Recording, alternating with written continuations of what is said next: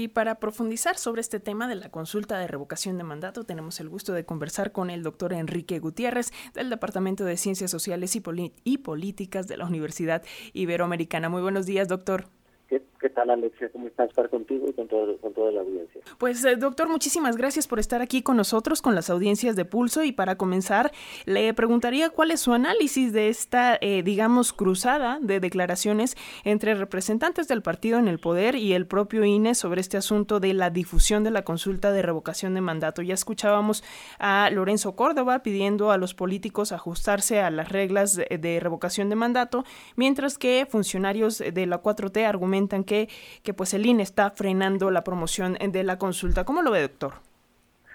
Alexia, bueno, pues mira, como siempre, eh, se cruzan temas técnicos, muy, muy técnicos, con temas políticos, evidentemente. Yo te diría eh, que la propia ley federal de revocación de mandato establece o establecía cuáles eran los actores que podían participar en la promoción de la, en este caso de la consulta de revocación de mandato. En esa ley decía que era el propio Instituto Nacional Electoral, los ciudadanos a título personal y los partidos políticos. Pero resulta que hace hace un mes más o menos la propia Corte eh, supera o resuelve más bien una controversia que entró sobre esta materia y en un acuerdo que sacó la Corte, el Tribunal Electoral, lo que define es que es facultad exclusiva del INE eh, promover la revocación de mandato. Eh, aquí se cruzan varios temas, ese que es el técnico, pero tendría yo también el político. Y le digo además con todo respeto para la autoridad electoral, pero me parece un contrasentido, por ejemplo, Alexia, llamarle a esta, a esta época veda electoral, puesto que no hay un proceso electoral propiamente, y eso habría que aclararlo a la audiencia y decir claramente que en este proceso propiamente y de manera formal no participan los partidos políticos. Es una consulta que está, o una, un, mecanismo de participación ciudadana que ya está consignado en la Constitución y con una ley específica, y que lo que plantea, y ojalá cada vez estuviéramos más cerca de estos mecanismos de participación,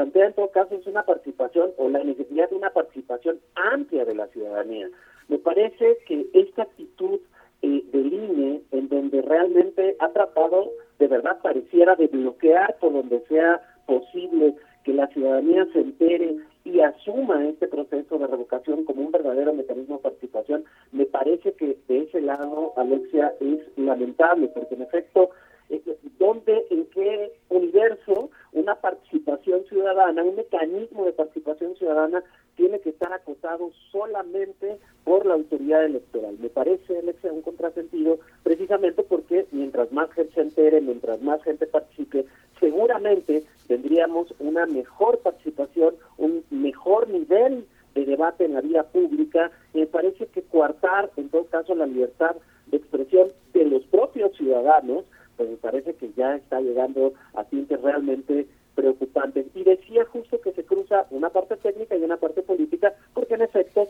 el INE lo que va a decir es que, bueno, pues eh, ahora la resolución de la Corte dice que nadie más puede difundirla, y yo le preguntaría, Alexia, a ti y a, a toda la audiencia, si han visto los anuncios del INE eh, invitándonos a la participación de la revocación de mandato. Probablemente es insuficiente, pues precisamente porque me parece que debería ser una fiesta ciudadana y no una fiesta organizada solo por la autoridad electoral.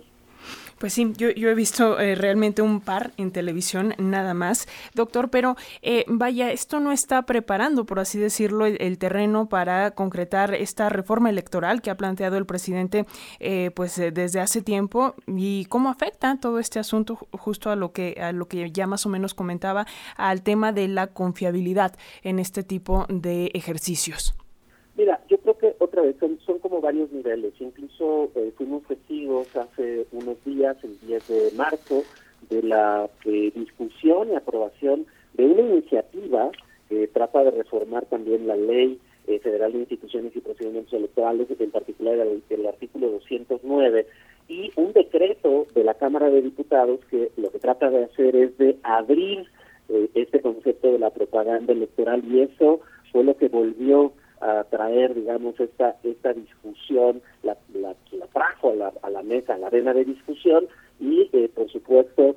una discusión que además es, es, fundamental y es necesaria porque en el caso de la, del decreto, un poco lo que trata de hacer es especificar qué sí es propaganda gubernamental y qué no es propaganda gubernamental. Y en el caso de la otra iniciativa, también de la Cámara de Diputados, lo que trata de hacer es plantear cuáles son los límites del propio Instituto Nacional Electoral que le prohíbe ahora hasta los legisladores poder manifestarse de manera abierta. Y hago referencia a estos dos elementos, Alexia, porque en efecto eh, el propio presidente de, la Comisión de Puntos Constitucionales de la Cámara de Diputados, el diputado Robledo, un poco lo que plantea o lo que planteó es que en efecto este, digamos, estas dos iniciativas o el decreto y iniciativas que tratan de, reformar eh, algunos ordenamientos de la Ley General de Instituciones y Procedimientos Electorales, lo que o lo que anunció de alguna manera en el espacio de los medios es que es una suerte de arranque o de inicio sobre las discusiones de una reforma política. Y yo creo que lo planteas bien en ese sentido, una reforma política en términos amplios, no solo una reforma electoral, que eh, entiendo por las propias declaraciones de este legislador, que un poco lo que plantearán es la desaparición de algunos órganos, organismos autónomos y la permanencia de algunos otros. Pero me parece que, en todo caso, eh, lo importante de esta coyuntura, de este momento, es este arranque formal, como lo están anunciando, de este proceso de reforma política que seguramente tratará de atender varios de los problemas que tiene la, la propia legislación electoral, y entre paréntesis debo decir, no es el tema de hoy, pero tiene muchos problemas desde la última ley electoral, a pesar de que la autoridad electoral plantee que es la mejor que se ha hecho, yo creo que no, yo creo que tiene problemas muy graves y muy serios. Y el tema es que, vinculados otra vez a esta parte política, Alexia, bueno, pues sí, los dimes y diretes entre el Ejecutivo, ahora el Legislativo y la propia autoridad electoral, pues plantean un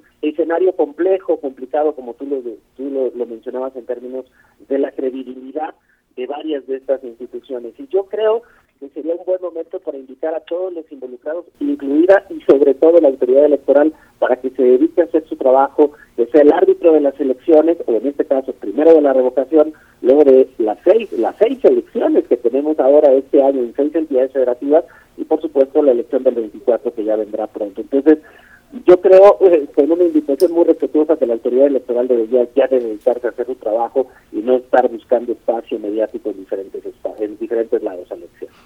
Pues doctor, con todo este asunto, eh, pues de la propia consulta de revocación de mandato, pero yendo más allá con el tema de la reforma electoral, nos queda mucho por discutir. Lamentablemente el tiempo es poco, pero si nos lo permite seguiremos en constante comunicación con las audiencias de pulso. Doctor Enrique Gutiérrez, eh, eh, académico del Departamento de Ciencias Sociales y Políticas de la Universidad Iberoamericana. Muchísimas gracias. Gracias, Alexa, y con todo gusto estamos aquí pendientes. Muy buen día. Hasta luego.